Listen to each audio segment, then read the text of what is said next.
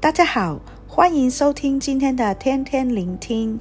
今天要看的经文是耶利米哀歌五章一到二十二节，题目是求主怜悯。今日要看的经文是很痛苦的，是以色列人遭遇大难，哀求上帝的祷告。然而对上帝而言，上帝面对以色列民，他痛苦吗？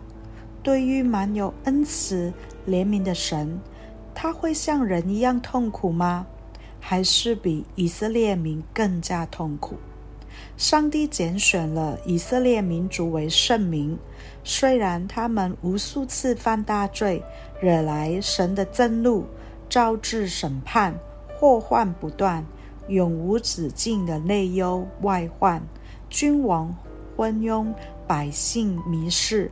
神都要离弃他们了，但只要以色列回转，向神哀求，他们求神赦免、怜悯的声音，都能摇动上帝的手，都能一次又一次蒙神拯救，使神转念不纪念他们的罪。他们无数次离弃神，但又无数次归向神。他们回转，抓住了上帝的心。触动了上帝怜悯的属性，就是神是守约施慈爱的神，他信实满有恩慈和怜悯。他们唤回上帝与人立约的关系，只要与神没有断线，爱就一直都在，爱在，怜悯就在，神的拯救也就随之而来。但是，假如上帝一直都保持沉默，人如何在他的沉默里面保持相信，仍然相信上帝是爱你的呢？我们试想一下，你能忍受跟你所爱的人冷战吗？你会不会问他是不是不再爱我了，或者他是不是不再像以前那么爱我了？若你有孩子的话，你能够忍受与孩子冷战，或者彼此不相往来？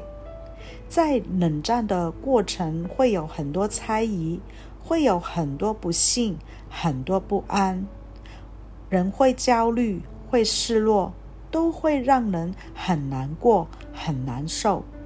而神的沉默，就好像把自己隐藏了起来一样，来考验人。而人也很有可能会因为上帝的沉默不语而失去祷告的勇气，失去仰望主的信心，失去恳切祷告的耐心。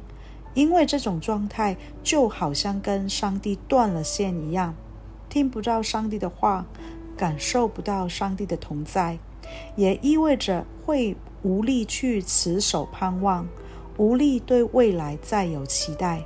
生命很难再有朝气，再有动力。人活着不是单靠食物，乃是靠神口里所出的一切话。生命会渐渐枯干，生活会慢慢空虚乏力，人生也抓不住方向和意义而迷失。人不是不能面对承受痛苦，而是极难。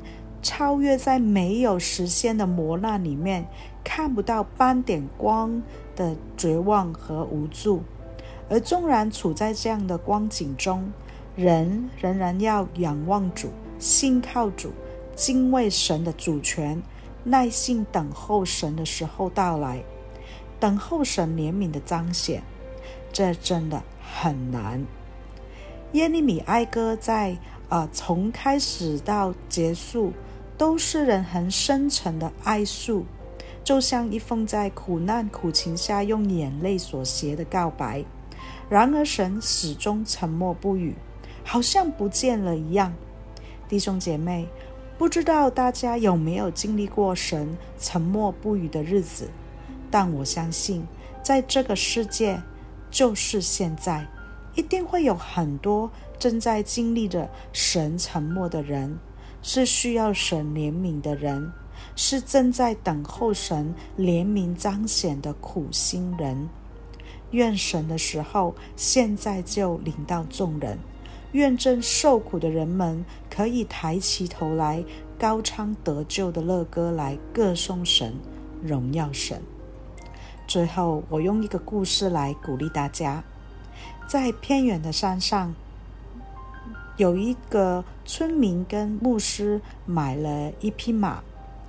牧师对年轻人说：“我这匹马是在教会里面长大的，习惯了只听教会的语言。你如果说感谢主，那他就会向前奔跑；如果说哈利路亚，他就会停下来。”年轻人半信半疑，他就骑马想说试试看，所以就喊了一声“感谢主”。诶，那匹马立刻就飞奔起来了，而且越跑越快，快要跑到悬崖边了，还是没有停。年轻人想起让他停下来，就要喊“哈利路亚”，于是他很大声地说“哈利路亚”。果然，马停下来了。死里逃生的年轻人，他很庆幸自己还活着，所以就有心里面说出感谢主。结果，哼哼，那匹马就向前跑了。